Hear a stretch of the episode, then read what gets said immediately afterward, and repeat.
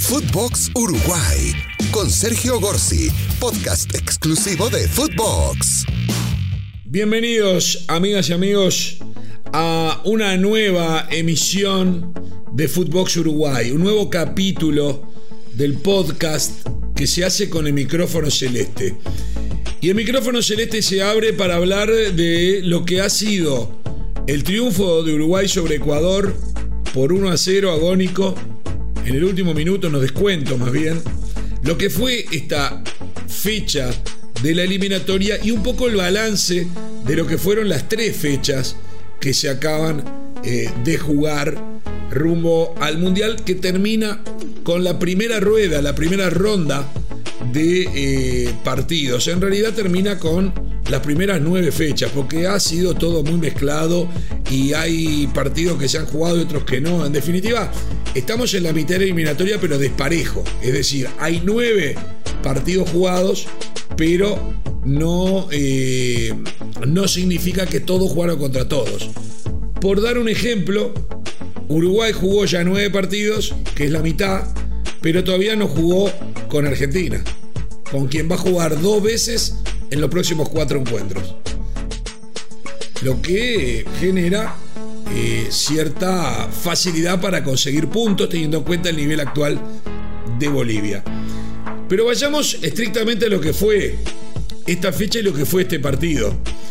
Eh, a mí se me generó un gran debate en Uruguay porque dije que eh, Ecuador no era mucho más que Bolivia. Y la gente me decía, pero ¿cómo no era mucho más? Si Bolivia va último o está en los últimos puestos y Ecuador está tercero, estaba, porque ahora quedó cuarto, compartido con Colombia. Pero si Ecuador está tercero, lo que pasa es que Ecuador, yo creo que hay que analizar todo. Ecuador venía de jugar nueve partidos entre eliminatorias y Copa América y había ganado uno solo. Entonces, Ecuador sí logró un buen colchón de puntos, Ecuador estaba muy bien, porque en el inicio de la eliminatoria, tras perder contra Argentina de visitante, le ganó 4 a 2 a Uruguay nada menos, ganó en La Paz 3 a 2, que no es el gran mérito porque Ecuador, que juega en Quito, subir mil metros más no le hace la diferencia que le hace a los que venimos del llano. Le ganó 6 a 1 a Colombia, ese sí fue el gran resultado.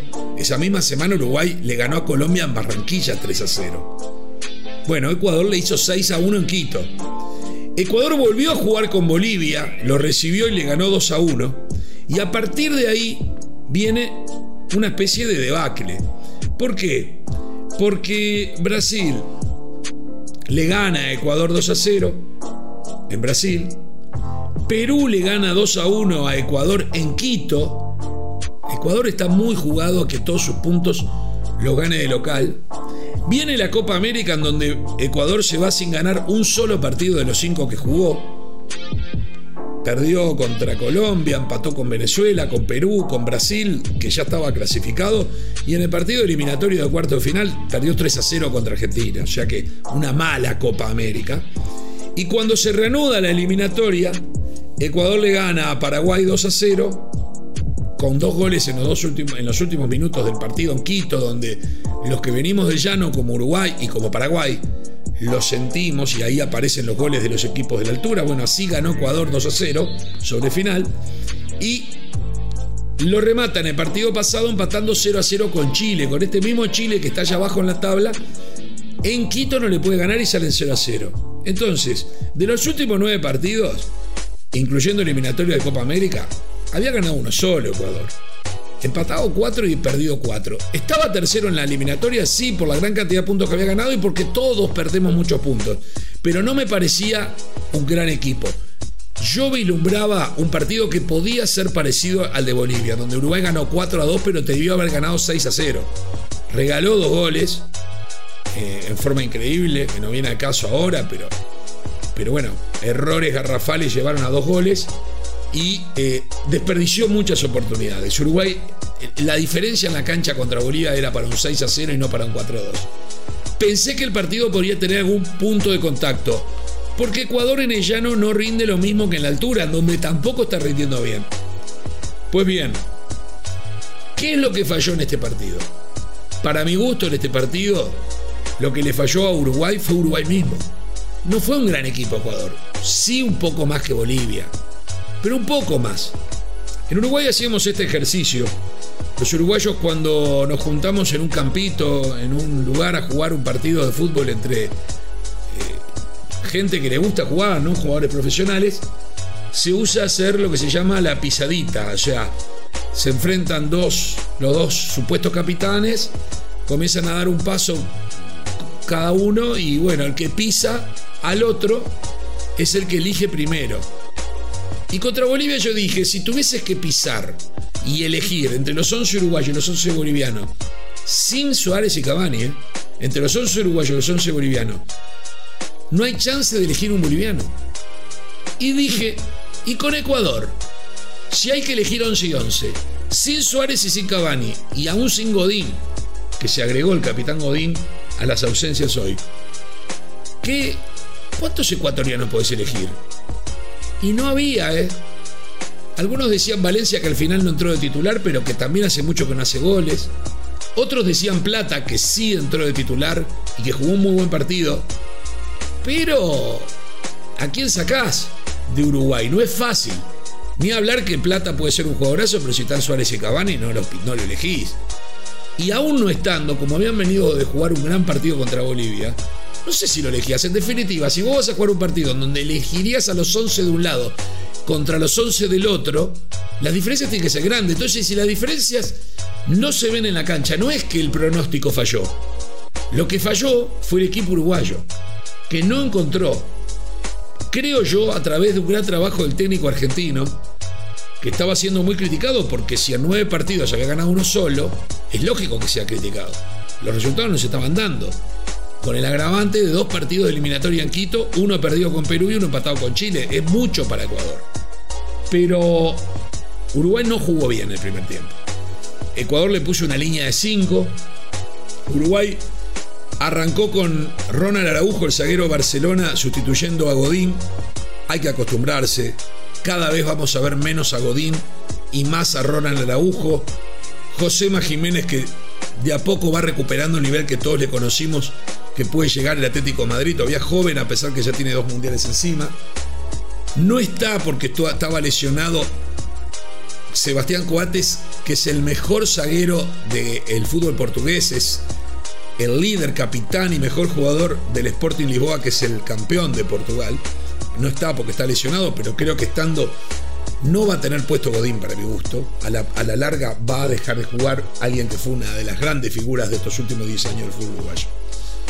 En el lateral derecho jugó el mejor jugador de la cancha, Naita Hernández, que es una cosa impresionante. Es la síntesis del fútbol uruguayo a todos los tiempos. Capaz de trancar con la cabeza, lo volvió a hacer en este partido. Pone la cabeza delante de la pelota, entre la pelota y el pie del rival, para desactivar una jugada del contrario. Es una cosa absolutamente anormal, pero además llega, parece que jugará con 10 pulmones, eh, termina siendo el centro para el gol de Gastón Pereiro, del cual vamos a hablar luego. En el otro lateral volvió Matías Viña, lateral ex nacional, campeón de América con Palmeiras y hoy en Roma, que entró en lugar de Joaquín Piquerés, que ocupa su lugar en Palmeiras, habiendo sido anteriormente jugador de Peñarol, pero que jugó un gran partido Piquerés contra Bolivia, pero ya estando recuperado su lesión Matías Viña, el técnico apostó por el regreso del el ex jugador de Nacional. No fue un gran partido de Viña, hay que reconocerlo. A mí me gusta Viña, pero no fue un gran partido. En el medio jugaron los tres de siempre. Matías Vecino, que dentro de los tres partidos creo que pudo haber sido el partido más flojo, aunque se mandó un golazo en el minuto 90 que fue anulado por un offside de Maxi Gómez. Pero se mandó un golazo que todos gritábamos en el estadio y nos dimos cuenta luego que el VAR lo iba a anular y lo anuló bien. Y tras cartón, en, los minutos de descuento, Uruguay logra el gol. Esto fue increíble cómo se dio este partido. Pero digo, Matías Vecino igual jugó un partido normal, digamos. No fue el mejor partido, pero tampoco fue tan bajo. Es impresionante cómo recupera pelotas en medio campo de Uruguay. El problema es que genera poco fútbol.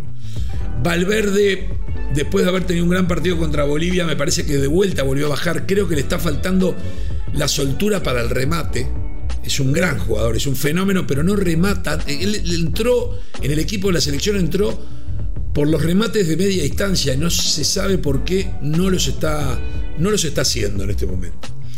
Y un partido impresionante de Rodrigo Bentancur una vez más. El futbolista del Inter, eh, perdón, de la Juventus, jugó un partido brillante, brillante, quitando, entregando, siendo los mejores. Pero insisto, con poca generación para los delanteros. George Rascareta, que venía siendo muy buen jugador en Lima, goleador en Lima y doblemente goleador contra Bolivia, hoy no tuvo un buen partido. Se lo vio anulado, se lo vio como con dificultades. Tenía arranques, dejaba dos, tres hombres en el camino, pero no lograba culminar ni generar peligro. Brian Rodríguez de gran partido contra Bolivia, hoy para mi gusto no repitió, no repitió. Y Álvarez Martínez, el joven goleador de Peñarol de 20 años, goleador de la Copa Sudamericana, que se consagró en el partido pasado en su debut, hoy no pudo marcar, por más que él va mucho hacia abajo, baja a buscar la pelota, tuvo algunas jugadas interesantes, pero no logró inquietar. Fíjense que Uruguay remató una sola vez al arco, al arco de verdad. Se le computan nueve remates, desviados, ocho. Uno solo al arco que fue el gol. Hay que entender, el arquero ecuatoriano no atajó una pelota, porque la que podía atajar fue gol y la otra que podía haber atajado fue el que le anularon a Matías Vecino. Los dos en los, minutos de descuento. Y eh, Ecuador, que yo decía que es poco más que Bolivia. ¿A qué apostó Ecuador? Cinco defensas, todos atrás, cada jugada cometían falta con un árbitro brasileño muy permisivo. Sacó una amarilla ya cuando estaba por terminar el partido, no le sacaba tarjeta a nadie. Ecuador vivía interrumpiendo con faltas. Yo no lloro por eso porque el fútbol uruguayo es campeón mundial de eso, ¿no? Es campeón mundial de todo lo que hizo Ecuador. Pero que se hace cuando uno notoriamente es inferior. Que es, en cada jugada, era increíble. La pelota se iba afuera y aparecían dos o tres jugadores ecuatorianos tirados al piso, en distintos lugares de la cancha. Uno, uno supuestamente acalambrado, otro supuestamente dolorido, otro supuestamente porque alguien le hizo algo. Hoy con Bar no podés inventar que alguien te hizo algo. Era tremendo. Vivían tirados en el piso, pasaban los minutos, el partido no se jugaba.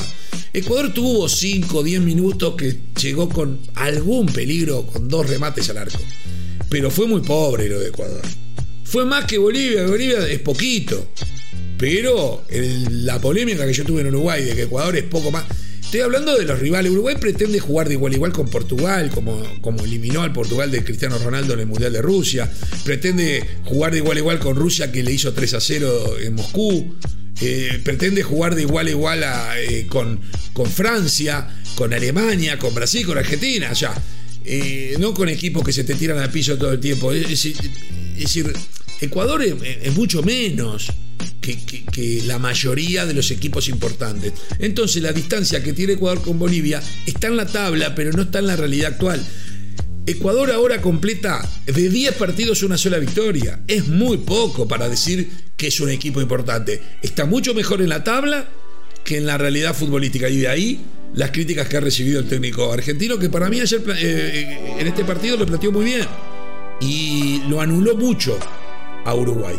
Uruguay salva con nota esta eliminatoria. Entra Gastón Pereiro del banco suplentes y está jugando en el Cagliari, tiene pasado por el fútbol holandés, ha jugado Nacional y entra y en la cancha de Peñarol termina siendo el gol en los descuentos, un cabezazo formidable tras una jugada sensacional de Naita Hernández por derecha que fue a buscar una pelota imposible que solo él es capaz de ir a buscar, mete el centro y en un frentazo impresionante Pereiro hizo explotar el estadio que tenía la mitad de su, aforo, absolutamente completo con cerca de 20.000 personas que deliraron en el festejo de un gol que pensaban que ya no iba a llegar después de que dos minutos antes se le había anulado bien un golazo de afuera del área a Matías Vecino.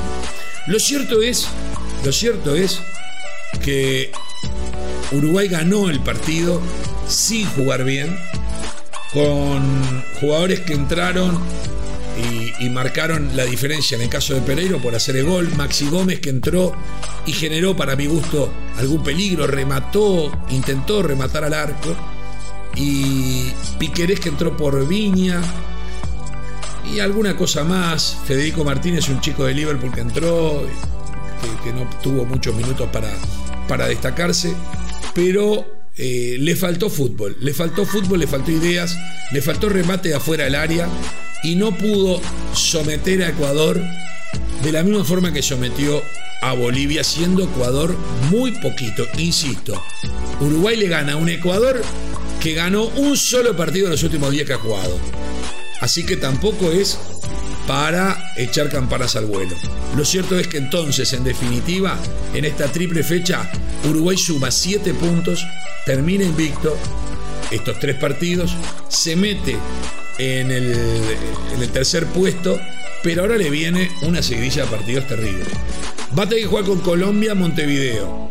Ganó 3 a 0 en Barranquilla, pero no es la misma Colombia. Cambió de técnico, Colombia está mejor.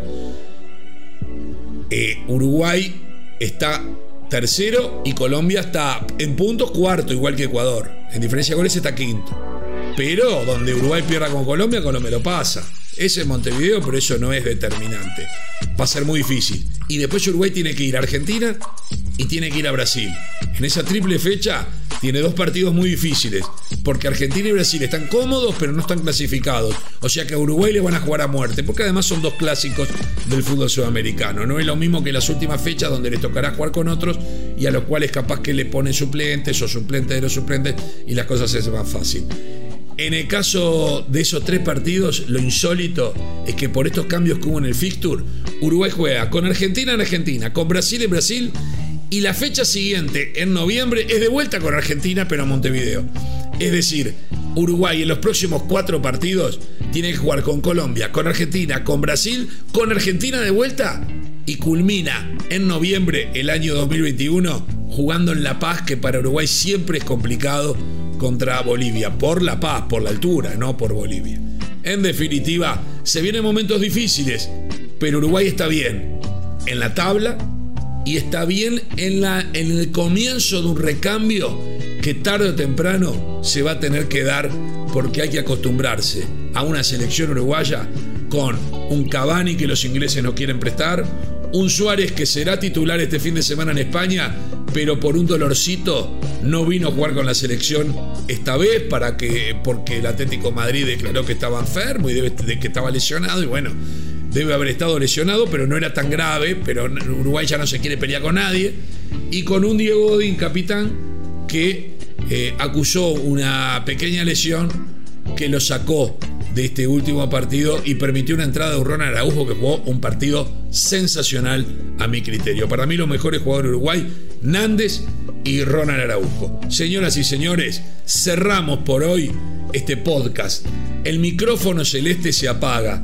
Uruguay volvió a ganar, está tercero en la eliminatoria y en los próximos días seguiremos hablando de otras historias. Un saludo enorme para todos los uruguayos que nos siguen desde México, desde Estados Unidos y de toda Latinoamérica y el mundo de habla hispana, porque donde estén, ya sea uruguayos o hermanos latinoamericanos que gustan del fútbol, el micrófono celeste estará siempre para acompañarlos. Footbox Uruguay da paso al próximo capítulo. No se lo pierdan, ¿eh? Hoy les pido disculpas porque estoy un poco afónico. Es que grité los dos goles, el que anularon y el que finalmente validaron. Les mando un abrazo. Chao. Footbox Uruguay con Sergio Gorsi, podcast exclusivo de Footbox.